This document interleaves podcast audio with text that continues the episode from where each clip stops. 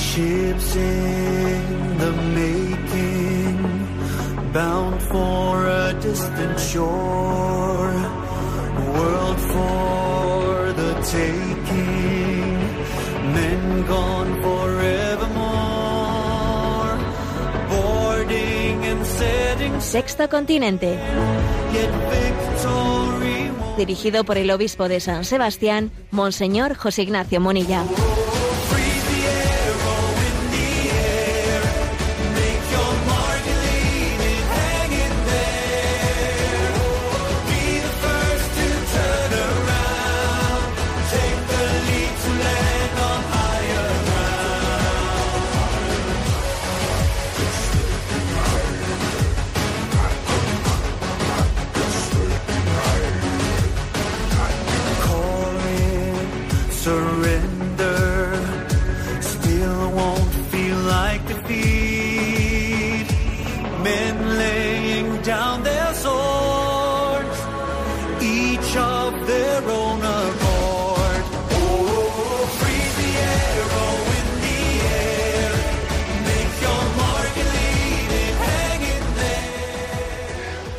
Un cordial saludo a todos los oyentes de Radio María. Un día más, con la gracia del Señor, nos disponemos a realizar este programa llamado Sexto Continente, que lunes y viernes de 8 o 9 de la mañana, una hora antes en las Islas Canarias, realizamos en directo aquí en Radio María España. Hoy es 23 de diciembre, mañana Nochebuena, ayer celebrábamos el último domingo de Adviento, que este año en el ciclo A nos ha acompañado con la figura de San José, y esa figura de San José es luminosa para nosotros. Fijaros bien que hemos visto, hemos visto a San José en el momento de la prueba. Nos hemos adentrado a su corazón, a su mundo interior y vemos en él un gran combate. Vemos las dudas de San José. Está a punto de, de cometer un error.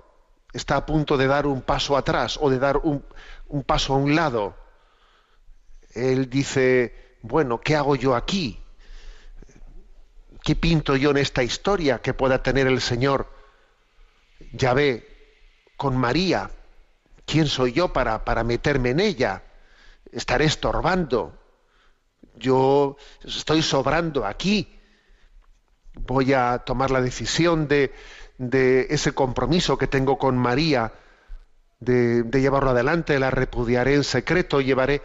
Es esa es la lucha interior de José, que no entiende, que no entiende nada, que le supera lo que está aconteciendo. Y fijaros que esas dudas de San José ¿eh? son luminosas para nosotros. Dios quiso que él experimentase la duda como nosotros las experimentamos, ¿no? Para que también tuviésemos luz en la manera de, afrontarlas. El Señor nos da una lección a través de las dudas de San José. Ni un paso atrás, ni un paso atrás. Cuando en tu vida falta la, la clarividencia suficiente, cuando estás siendo probado, cuando estás en la tribulación, en ese momento ni un paso atrás. Que diría nuestro patrono San Ignacio, en tiempos de turbación no hagas mudanza, permanece firme, agárrate a la cruz, santa fidelidad, devoción al santo clavo. Me recuerdo que nos decían a nosotros en el seminario, tened devoción al santo clavo, agárrate a ese clavo y permanece expectante a que Dios haga la luz. Y fíjate cómo la hizo en José, pues de una manera bien humilde, a través de un sueño, fíjate bien, a través de un sueño. Lo importante es dos cosas, ¿no? Lo importante es firmes en la fe, ni un paso atrás, en, esa, en, en, esa, en ese compromiso, en esa vocación que Dios nos ha encomendado, y espera que Dios haga luz. Espera que Dios ilumine, estate atento.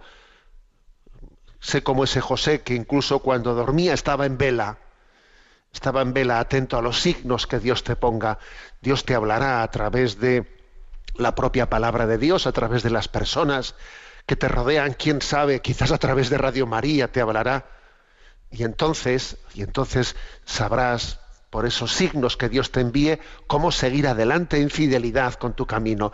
Gracias, José, porque en este momento, en esta expectación del nacimiento de Jesús, nos enseñas a permanecer firmes en la fe, ni un paso atrás.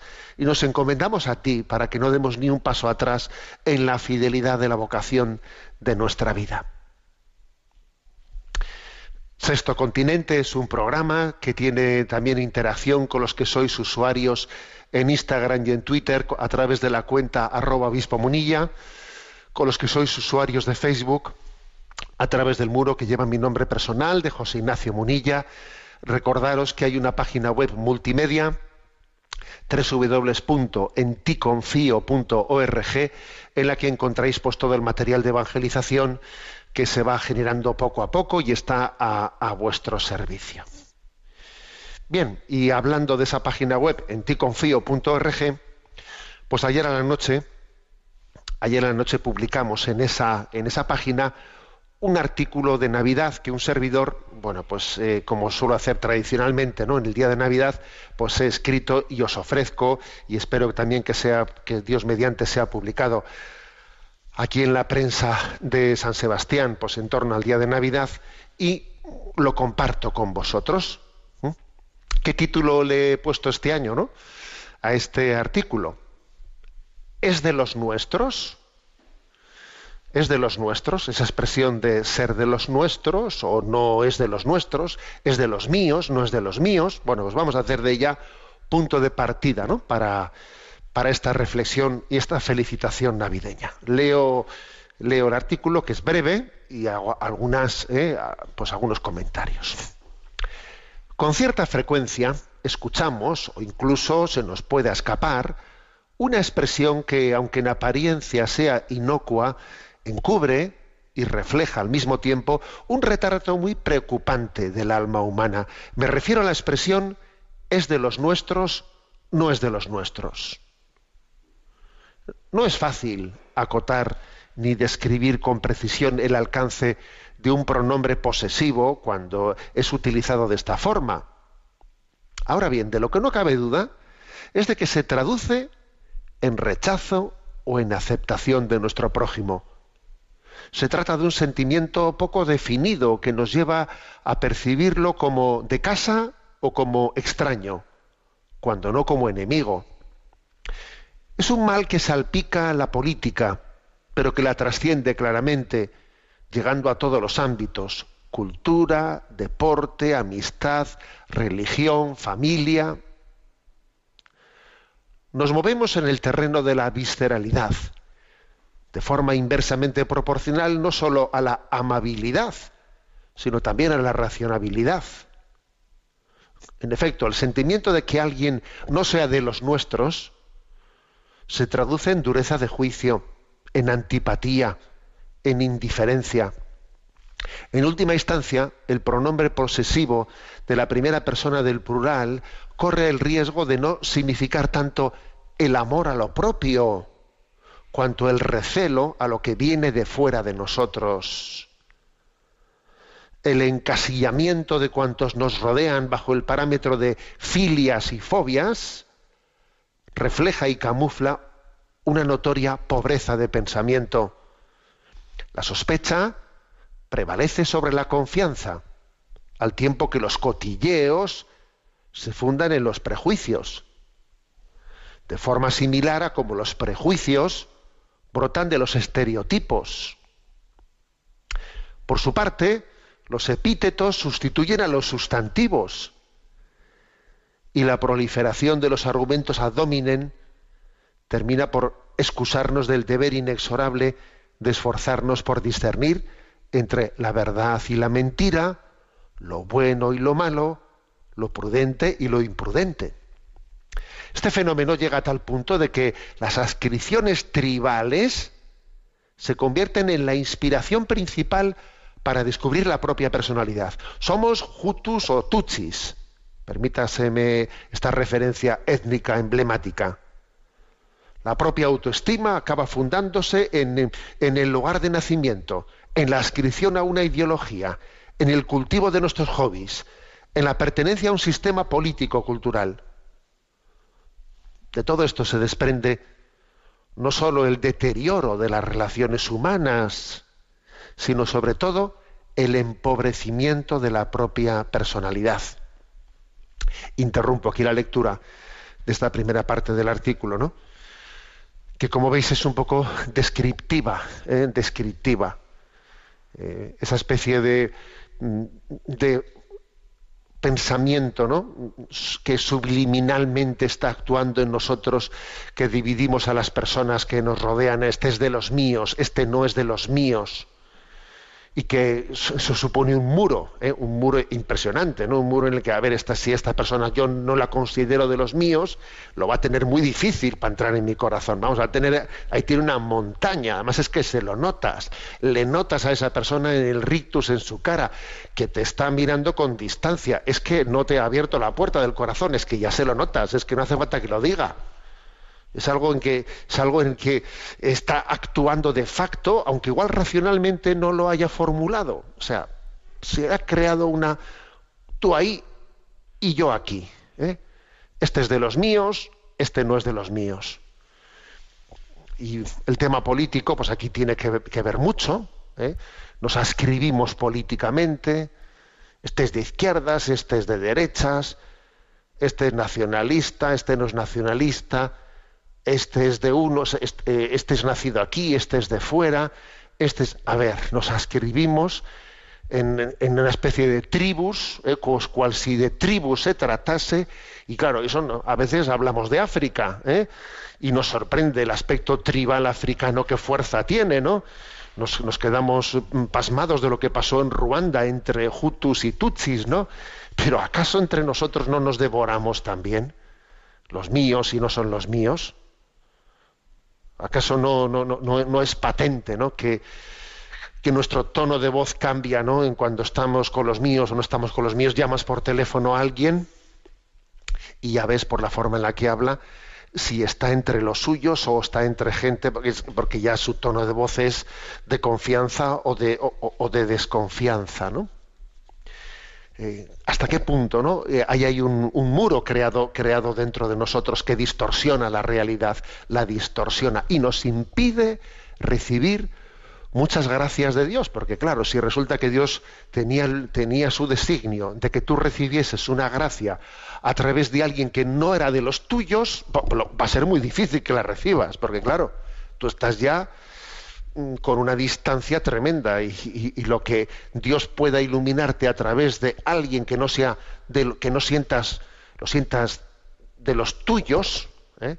va a ser muy difícil bueno estos muros muros culturales políticos sociales eh, pesan mucho pesan mucho entre nosotros ¿no? sigo adelante la lectura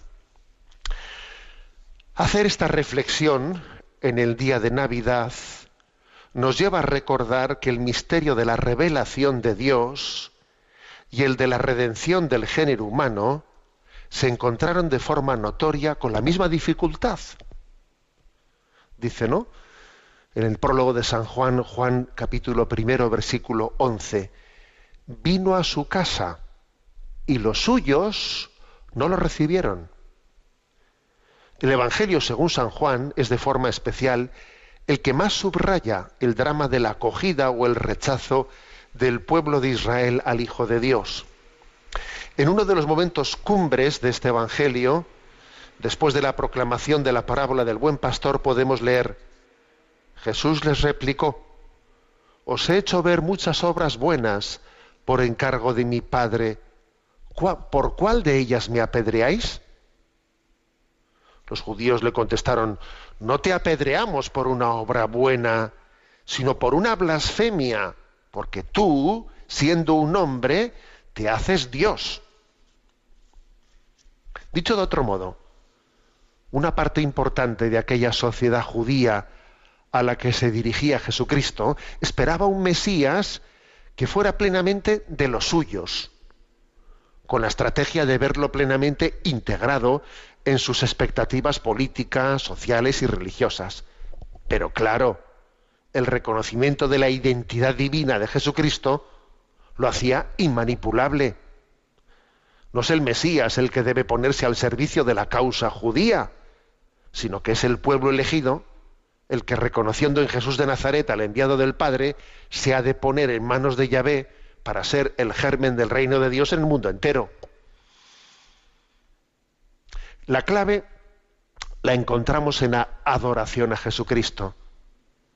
Adorar a Jesucristo, reconociendo en Él al Hijo único del Padre, enviado al mundo por nuestra salvación, supone redefinir los objetivos de nuestra vida relativizar nuestra propia ideología, matizar nuestras sensibilidades, reordenar nuestras actitudes y comportamientos, etc.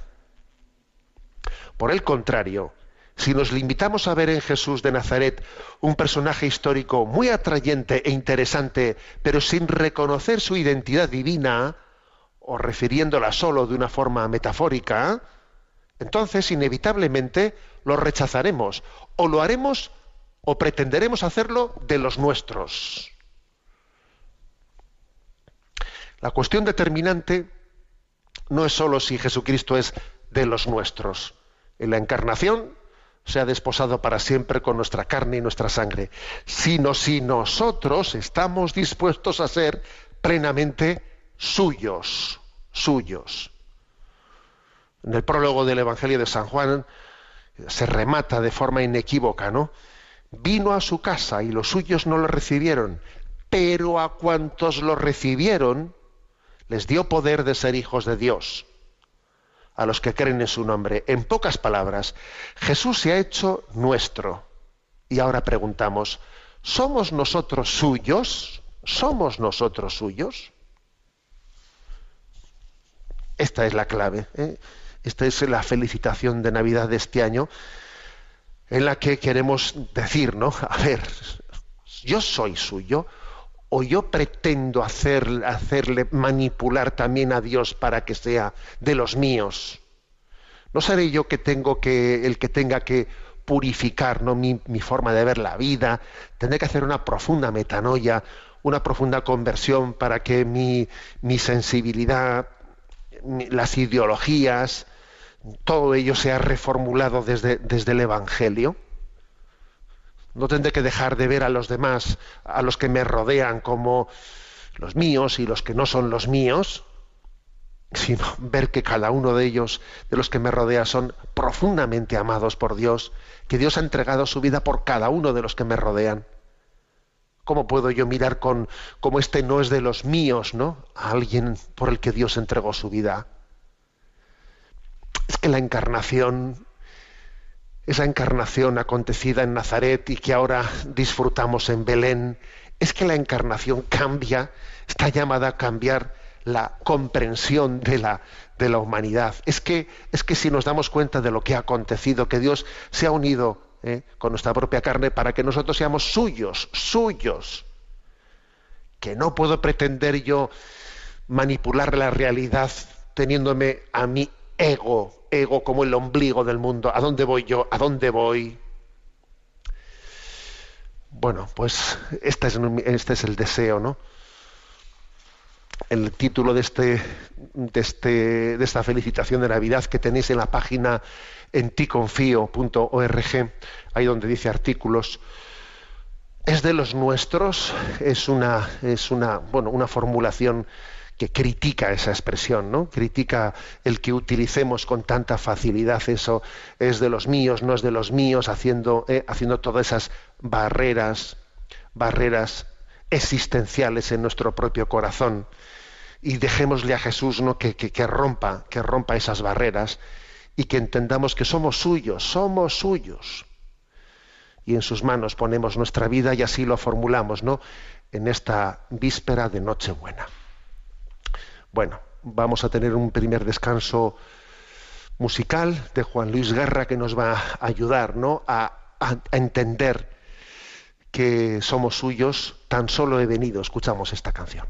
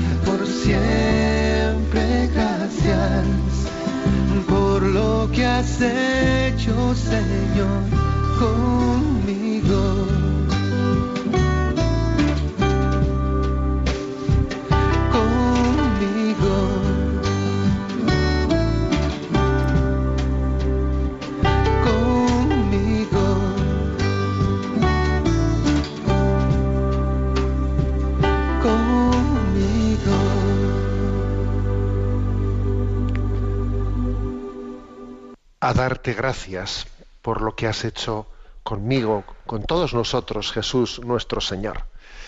El acto de adoración, decía, ¿no? En esa, en esa felicitación navideña es clave, porque cuando adoramos estamos reconociendo a Dios, estamos reconociendo algo que nos supera plenamente y cuando reconocemos una divinidad ante la que nosotros no podemos sino postrarnos, sino rendir nuestra voluntad, no podemos pretender manipularla para lo mío, para lo nuestro. No.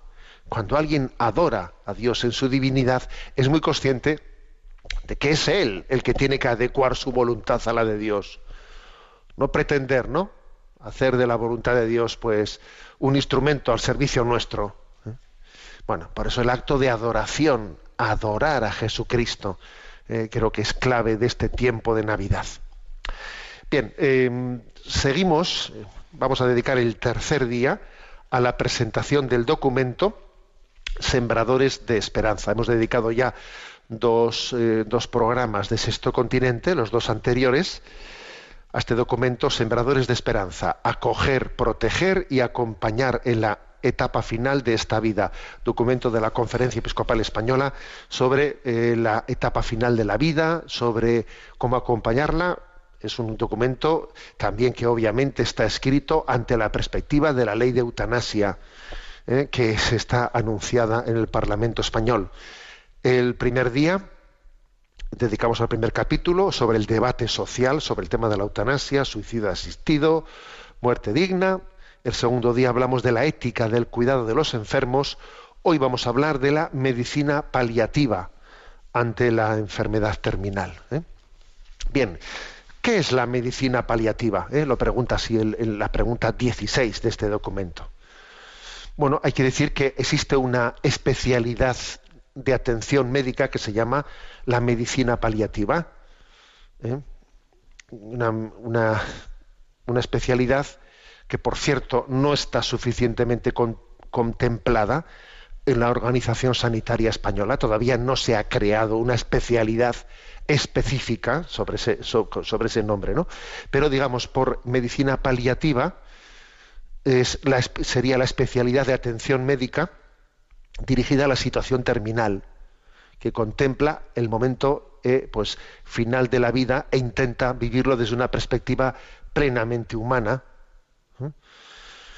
Supone un cambio de mentalidad a veces, ¿no? De lo que es, de lo que es la, la medicina, porque entiende que aunque no se pueda curar, sí se puede cuidar, sí se puede aliviar, y por ahí va ¿eh? la medicina paliativa. Bueno, curar no podremos, pero vamos a intentar cuidar, aliviar. Es por lo tanto una apuesta, apuesta frente a dos errores. Y esos dos errores son la obstinación, ¿no? terapéutica y la eutanasia por un lado y por otro, ¿no? La obstinación que pretende, ¿no? Pues de una manera súper agresiva intentar prolongar la vida de una manera artificial desproporcionada, ¿eh? y por otro lado, pues buscar la, la, ¿eh? buscar la vía, el, atajo por la eutanasia. ¿eh? O sea, la alternativa a estas dos cosas es la medicina paliativa. ¿Cómo está organizada la medicina paliativa? Bueno, mm, básicamente quiere, eh, quiere ayudar, ¿no? Por una parte, ante un paciente que está en una situación terminal, ante una familia angustiada y también ante un personal sanitario que necesita ser educado en estos, en estos conceptos. ¿no? En las unidades de cuidados paliativos, sobre todo, lo que se quiere es proporcionar una atención integral, integral al paciente, ¿no? Que haga referencia a sus necesidades físicas, psíquicas, sociales y espirituales. Pregunta, ¿no? ¿En qué consiste la adecuación de los cuidados? Dice el número 18.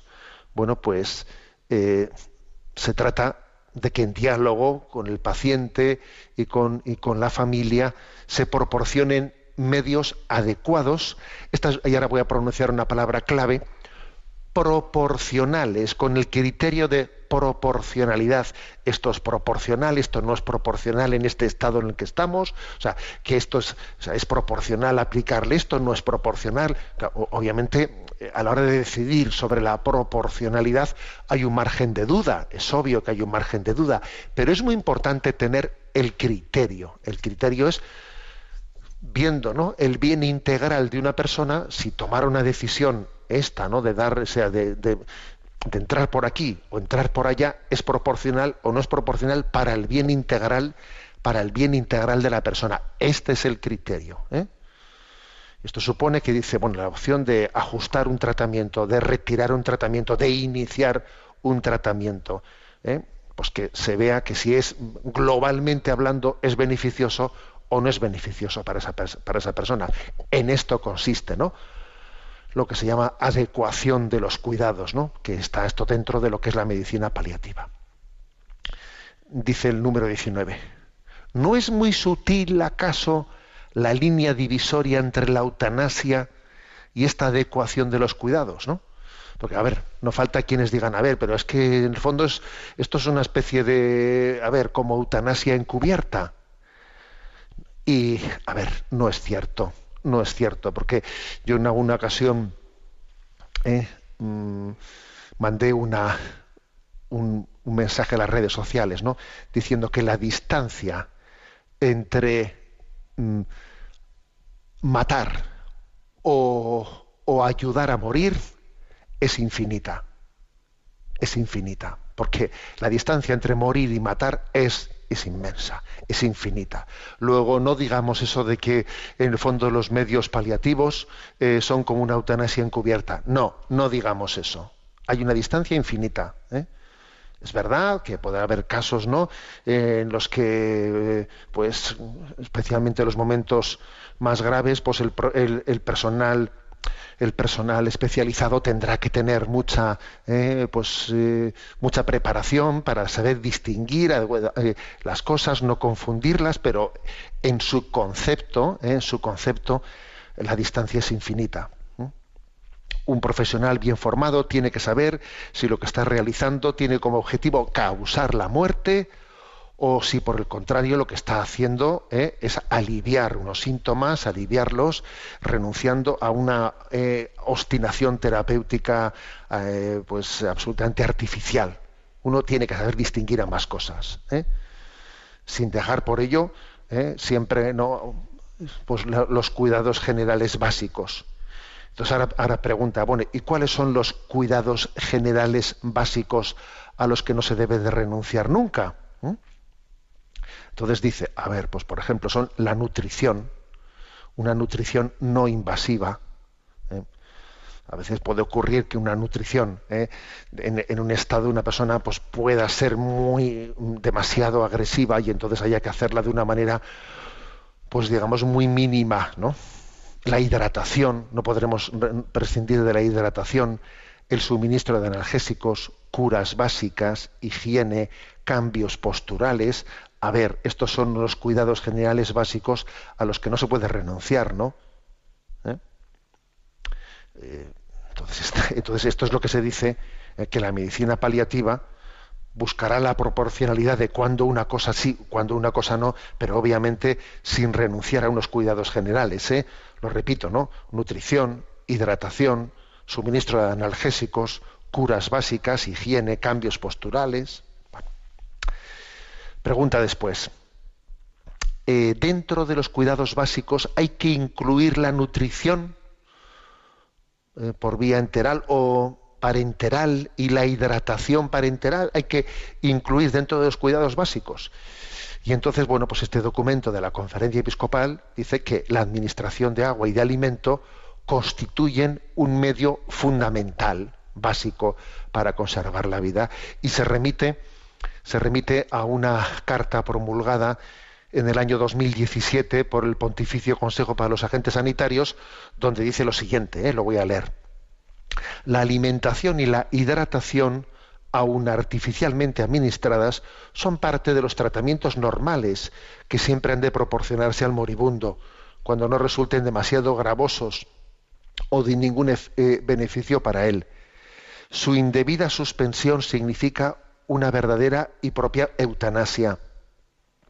Suministrar agua y alimento, incluso por vía artificial, es en principio un medio ordinario y proporcionado para la conservación de la vida. Por tanto, es obligatorio la medida y mientras se demuestre que cumple su propia finalidad, que consiste en procurar la hidratación y la nutrición del paciente.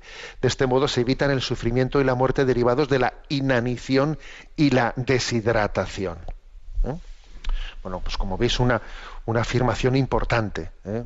porque ha habido por ahí algunas polémicas en las que, eh, pues recordáis en Londres, en una pues en un enfermo que, estaba, eh, pues en una, llevaba años, ¿no?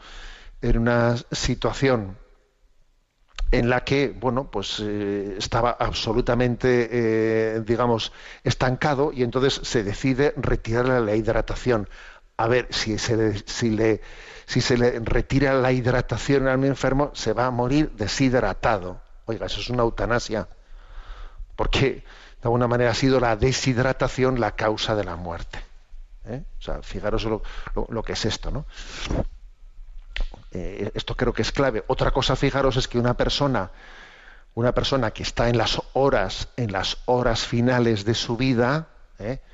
pues en ese momento no esté siendo hidratada en sus horas finales. Bueno, bien, vale, no, no, estará siendo hidratada, pero porque obviamente ya no va a morir de deshidratación, sino que ya la causa de su muerte es, va a ser, va a ser la, propia enfermedad que le está matando. ¿eh?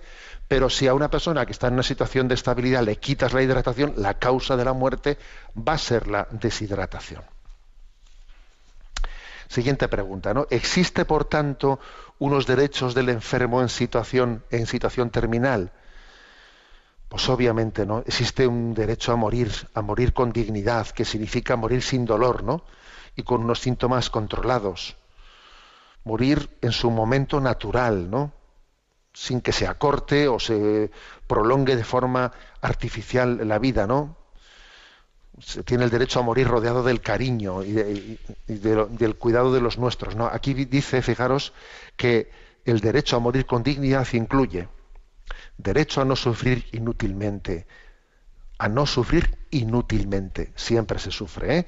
el derecho a que se respete la libertad de conciencia, el derecho a conocer la verdad de una situación, el derecho a participar en las decisiones acerca de las intervenciones, el derecho a mantener un diálogo confiado con los médicos familiares y amigos, el derecho a que sea respetada su privacidad, el derecho a dejar resueltos los asuntos de su vida, ¿no? Y el derecho a recibir la asistencia espiritual. Son derechos deberes, también en la medida en que, en que en nuestra mano está el poder realizarlos, ¿no? ¿Cómo se puede paliar eh, el sufrimiento del enfermo en la situación terminal? eh? Dice la pregunta 23. Eh, bueno, pues obviamente el, enfermo tiene el derecho de no sufrir de modo innecesario durante el proceso de la enfermedad, innecesario. Pues habrá, habrá sufrimientos que sean inevitables, ¿no? Pero los otros los hay también que pueden ser evitados, ¿no? Y además se está, se está hablando de dolores físicos y también de sufrimiento psíquico, ¿no? Y frente a esto, el profesional de la sanidad ofrece una analgesia, tanto, digamos, eh, frente a los dolores físicos como a, unos, a, a un nivel de angustia. Sí, existe una analgesia y es muy importante ofrecer consuelo, esperanza, acompañamiento, acompañamiento, cuidado espiritual. ¿Cómo abordar adecuadamente ¿no? el tratamiento del, dolor? Bueno, pues mm, es, clave entender que existe, existe una, capacidad de, de aliviar, ¿eh? de aliviar el, dolor que hace que el supuesto recurso a la eutanasia para aliviar el dolor, además de inmoral, es que es que es innecesario. Es que es innecesario, es mentira. ¿eh? Lo que ocurre es que dice este documento que, claro, el hecho de que no exista, ¿eh? no exista, pues la especialidad médica en España de, los cuidados paliativos, bueno, pues eso hace que, claro, que es posible que no existan las personas con la sufi- suficiente, dependiendo de los centros, con la suficiente preparación para resolver situaciones, ¿no? Es necesario un especialista que sepa qué medicamentos debe de combinar. Pues por- porque las posibilidades eh, no terminan meramente ¿no? Ah, pues con el recurso a la morfina o los, o los derivados a los que se llaman los opiáceos, sino que a veces es necesario hacer determinadas combinaciones para poder aliviar ciertos sufrimientos, ¿eh? que solamente con la administración de los opiáceos, opiáceos no se consigue, sino que hace falta que un especialista médico en cuidados paliativos sepa combinarlos. Una pregunta importante ahora. ¿Es lícito el tratamiento del dolor aunque pueda derivarse un acortamiento de la expectativa de la vida? Eh, Esta pregunta fue planteada en el año 1957 cuando Pío XII era papa en el noveno Congreso Internacional de la Sociedad Italiana de Anestesiología, ¿no? Y entonces se respondió ¿no? que es lícito, es lícito recurrir a los analgésicos para el tratamiento del dolor en los enfermos graves o en situación terminal si no hay otros medios, aunque, eh, aunque de ello se derive un posible acortamiento de la vida del enfermo. Moralmente hablando es, es lícito, ¿no? Hacerlo de manera que, bueno, hacerlo de una manera que ello no impida el cumplimiento de los deberes morales, familiares, eh, religiosos, pero eh, si no existiese, ¿no? Más posibilidad para aliviar un nivel de dolores que un nivel de analgesia, que igual dicen, ¿no? Dicen que puede acortar la vida. A ver, si no existe otro recurso, es moral, no, no, no es. ¿Por qué? Porque la finalidad de esa analgesia no es, no es matar la vida, sino que es aliviar los dolores, aunque tenga como efecto secundario el que pueda acortar la vida. De todas maneras, hay una, hay una matización importante ¿no? que hace aquí este documento. Y es que hoy en día sabemos, por la bibliografía médica, que tiene muchos datos, que no es cierto que la morfina acorte la vida de los pacientes. Ojo, este dato aquí también se, se, se añade. No es cierto que la morfina administrada adecuadamente acorte la vida de los pacientes máxime cuando existen sistemas modernos de administración que, que pueden ser controlados electrónicamente. En una medicina paliativa bien administrada, la morfina no acorta la vida del paciente, si es bien administrada, claro. ¿eh? Bien, hay otros aspectos ¿no? que son esenciales en los, en, los, en los pacientes, que son, sobre todo dice aquí, a ver, la soledad. La soledad vital es importantísima y entonces una- un cuidado paliativo tiene que abordar eso. Hay un adagio ¿no? que dice, curar a veces, aliviar a menudo, consolar siempre. Es un adagio muy potente. ¿eh? Curar a veces, aliviar a menudo, pero consolar siempre. Entonces, al final, una buena eh, medicina, un buen acompañamiento, tiene que, sobre todo, sobre todo, abordar esto. Las personas, lo que más te puede hacer sufrir en esta vida es la soledad vital. Y esto, lógicamente, cuestiona a las familias, cuestiona a los entornos, cuestiona la asistencia espiritual que tiene que, nos cuestiona a la sociedad entera. Lo que más puede hacer sufrir a una persona en la etapa final de su vida es la soledad vital. ¿eh? ¿Qué, ¿Qué dimensiones o ámbitos de la persona tienen que ser atendidos en estos cuidados paliativos? Bueno, pues se trata de, de humanizar el proceso de la muerte, acompañar hasta el final, ¿no? Entonces, lo que se tiene que intentar es que los enfermos, intentar, este es el ideal, y luego, ¿eh? pues cua- sí, hay que adaptarse a la realidad, pero el ideal es que el enfermo pase los últimos momentos consciente, repito, consciente, sin dolor, con síntomas controlados, rodeado de las personas que, que ama. ¿eh? Si fuese posible, incluso en el propio domicilio, etcétera, etcétera. Esto obviamente, esto es el ideal, ¿no? Y entonces ahora pues hay que ver la proporcionalidad de que cuando surgen problemas, a ver cómo los, cómo los abordamos, ¿no? Pero es muy importante tener en cuenta cuál es el ideal al que tenemos que apuntar, ¿no? Entonces aquí plantea, ¿no? El documento algo clave. A ver, y entonces, como un elemento, digamos, el, en el, el elemento más fuerte que tiene, ¿no? La, la, la medicina paliativa es el tema de la sedación. A ver, mm, ¿qué es la sedación paliativa? Bueno, pues es eh, recurrir ¿no? a, una, a un nivel de, mm, de- analgésicos que llega a dormir, ¿eh? a dormir al paciente. Aquí se dice una cosa importante, que la cercanía de la muerte no es razón suficiente para aplicar una sedación paliativa. Por ejemplo, decir, este ya se va a morir pronto. Venga, vamos a dormirle para que no se dé cuenta de que, de que se va a morir. Eso no es correcto. Eso no es correcto. O sea, la sedación paliativa tiene que tener una, pues una proporcionalidad, ¿no? Entonces, la práctica clínica tiene que mm, ver que cuando algo- alguna enfermedad es incurable, avanzada, irreversible, está en una situación de agonía y que tiene unos síntomas refractarios que se les llama, ¿no? Unos síntomas refractarios que es decir que no que no responde que no responde a, a los tratamientos, ¿no? Y que no, no, no- no se consigue eh, no se consigue aliviarlos de ninguna de ninguna manera. Entonces en, es- en ese momento digamos que por síntomas refractarios se refiere a aquel que no puede controlarse adecuadamente a pesar de todos los intensos esfuerzos por encontrar pues un tratamiento que sea tolerable. Bueno, pues cuando eso acontece, ¿eh? pues entonces es, es proporcional una sedación paliativa que se puede hacer que el paciente disminuya su nivel de conciencia con la ayuda de, de- de una medicación, de modo que no perciba cierto dolor, sufrimiento, angustia, que se han hecho intratables de otra forma. Eso es correcto, ¿no? Es un tratamiento para situaciones concretas, no generalizadas, las que hay que saber administrar la medicación de modo que sea suficiente para sedar, pero que no provoque la muerte, obviamente. Ahí tiene que haber pues, un, un- pues, profesional que sepa aplicarlo, ¿no?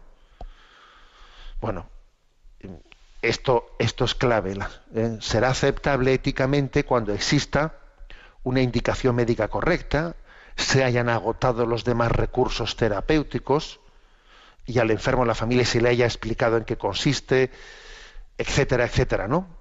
Y obviamente además esa sedación paliativa, pues a una persona le, duerme por momentos, luego vuelve a despertar, cuando se despierta se habla con ella, se le sigue acompañando, pero aquí la clave es lo que dice el documento, que la sola cercanía de la muerte no es razón suficiente para dar una sedación paliativa.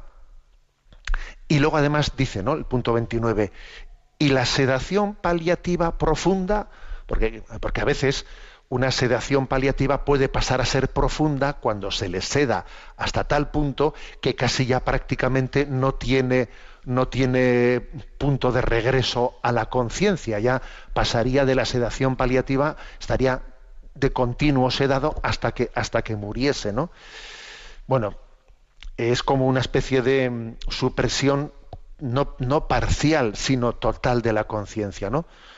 Bueno, no, sería moral recurrir a esta sedación paliativa profunda de no ser que existan unos motivos graves. A ver si se puede aliviar eh, los sufrimientos, ¿no? De, otra, de otras maneras, por otros conductos, no sería. Aquí estamos siempre hablando de la proporcionalidad. ¿Es proporcional o no es proporcional? A ver, recurrir a la sedación paliativa profunda como algo ordinario, como lo que ocurre tal, a ver, que a veces, a veces lo estamos viendo, ¿eh? Eh, ¿A qué hora se le, se le va a sedar eh, el martes a las 4? Si quieres eh, pasar a despedirle, pasa antes de esa hora, porque a esa hora ya le van a sedar. A ver, hacer, hacer eso como la forma ordinaria en la que todo el mundo muera con una sedación paliativa eh, profunda, eso, eso no es normal. Eso sería un abuso, un abuso. Porque, como dice aquí el documento, la sola cercanía de la muerte no es razón suficiente para aplicar ¿eh? esa, esa sedación paliativa, profunda o incluso, incluso no profunda. ¿eh? Tiene que haber, como digo, pues una causa que es la imposibilidad de que los, síntomas refractarios sean tratados de otra manera y, y para que sea profunda y, y no, y no reversible, pues todavía tiene que haber una, una razón más grave, ¿no? Dicho esto, además también se añade que esta sedación paliativa nunca debe de comportar la suspensión de la atención y los cuidados básicos y que debe de evaluarse ¿eh? para ver su reversibilidad. Bien, y por último, el punto 30 de este capítulo hace la pregunta, ¿no? A ver, en situaciones de incapacidad del enfermo, ¿es válido el documento de voluntades anticipadas? ¿Eh? Pues sí, ¿no? Nosotros también le damos un valor, eh, un valor, un- reconocemos ¿no? el valor de que alguien haya manifestado sus voluntades anticipadas, ¿no? Y, entonces, bueno, pues se propone aquí, se propone el texto aprobado por la Conferencia Episcopal Española en el año 1989, que hace referencia a los aspectos fundamentales. ¿no? Entonces, fijaros lo que dice este documento, lo voy a leer, ¿no? que sería una manera de que alguien tenga escrito en su vida una especie de testamento vital en el que dice que quiere morir, ser acompañado en el momento último de su vida bajo estos criterios que estoy diciendo, ¿no? Bajo estos criterios. Dice, a mi familia, a mi médico, a mi sacerdote, a mi notario, si me llega el momento en que no pueda expresar mi voluntad acerca de los tratamientos médicos que se me vayan a aplicar, deseo y pido que esta declaración sea considerada como expresión formal de mi voluntad, asumida de forma consciente, responsable y libre, y que sea respetada como si se tratara de un testamento. Considero que la vida en este mundo es un don y una bendición de Dios, pero no es el valor supremo absoluto. Sé que la muerte es inevitable y pone fin a mi existencia terrena, pero desde la fe creo que me abre el camino a la vida que no se acaba junto a Dios. Por ello yo, el que suscribe, pido que si por mi enfermedad llegara a estar en situación crítica irrecuperable, no se me mantenga en vida por medio de tratamientos desproporcionados o extraordinarios, que no se me aplique la eutanasia activa, ni se me prolongue abusiva e irracionalmente mi proceso de muerte, que se me administren los tratamientos adecuados para paliar los sufrimientos. Pido igualmente ayuda para asumir cristiana y humanamente mi propia muerte. Deseo poder prepararme para este acontecimiento final de mi existencia en paz, con la compañía de mis seres queridos y el consuelo de mi fe cristiana. Suscribo esta declaración después de una madura reflexión y pido que los que tengáis que cuidarme respetéis mi voluntad soy consciente de que os pido una grave y difícil responsabilidad, precisamente para compartirla con vosotros y para atenuaros cualquier posible sentimiento de culpa, he redactado y firmo esta declaración. ¿Mm? Esta es la declaración que la encontráis fácilmente en la red eh, con el nombre de Testamento Vital Conferencia Episcopal Española. ¿Mm? Y que bueno pues lo que se está pidiendo es tener estos criterios esta sensibilidad en ese en ese momento de la eh, clave de, nuestra vida sabéis lo que os digo que, que el niño Jesús Dios ha nacido Dios ha nacido en nuestra, en nuestra vida mortal para que nosotros, para ayudarnos a nosotros a nacer para la vida eterna. Él ha asumido nuestra carne mortal para nosotros hacernos participar de, su condición gloriosa. Oh admirable intercambio, ¿eh? que así dicen los padres de la iglesia, ¿no? En la noche de Navidad. Oh admirable intercambio.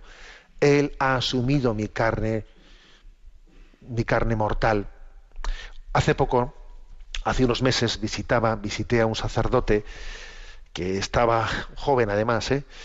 que estaba, pues eso, padeciendo pues, una, pues un virus que había tenido el hombre con unos dolores intensísimos, ¿no? Y además es que coincidió mi visita en un momento en el que el hombre tenía unos dolores tremendos, ¿no? Me agarraba con la mano con una fuerza tremenda, ¿no?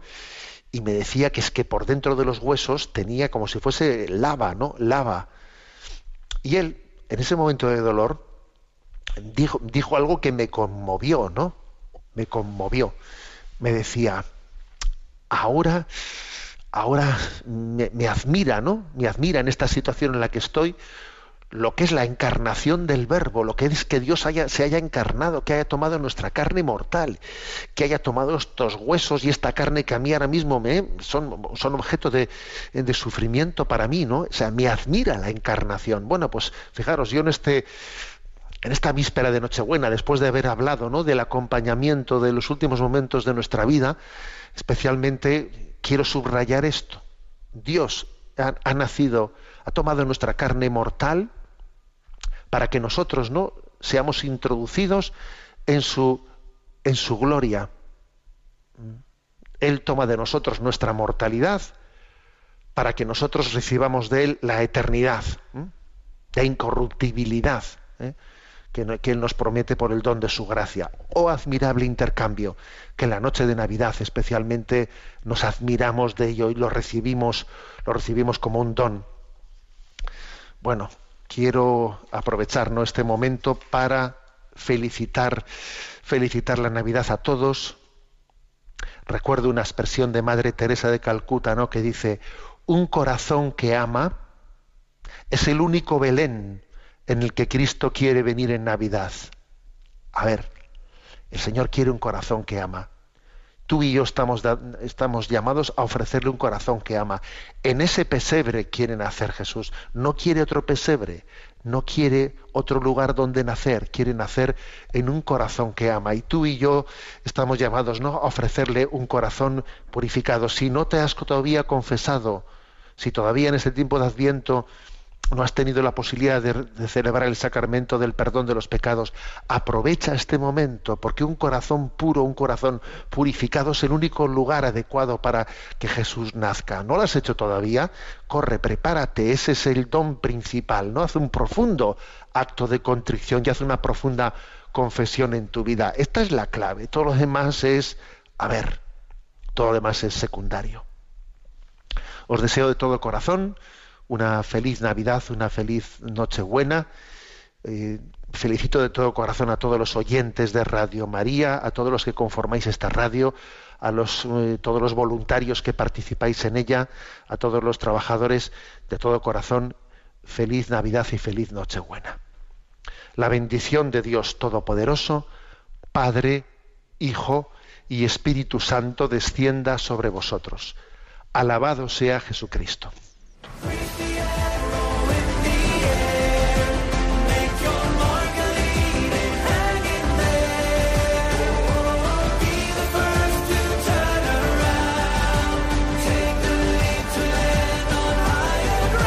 Y así finaliza en Radio María, Sexto Continente, un programa dirigido por el obispo de San Sebastián, Monseñor José Ignacio Munilla.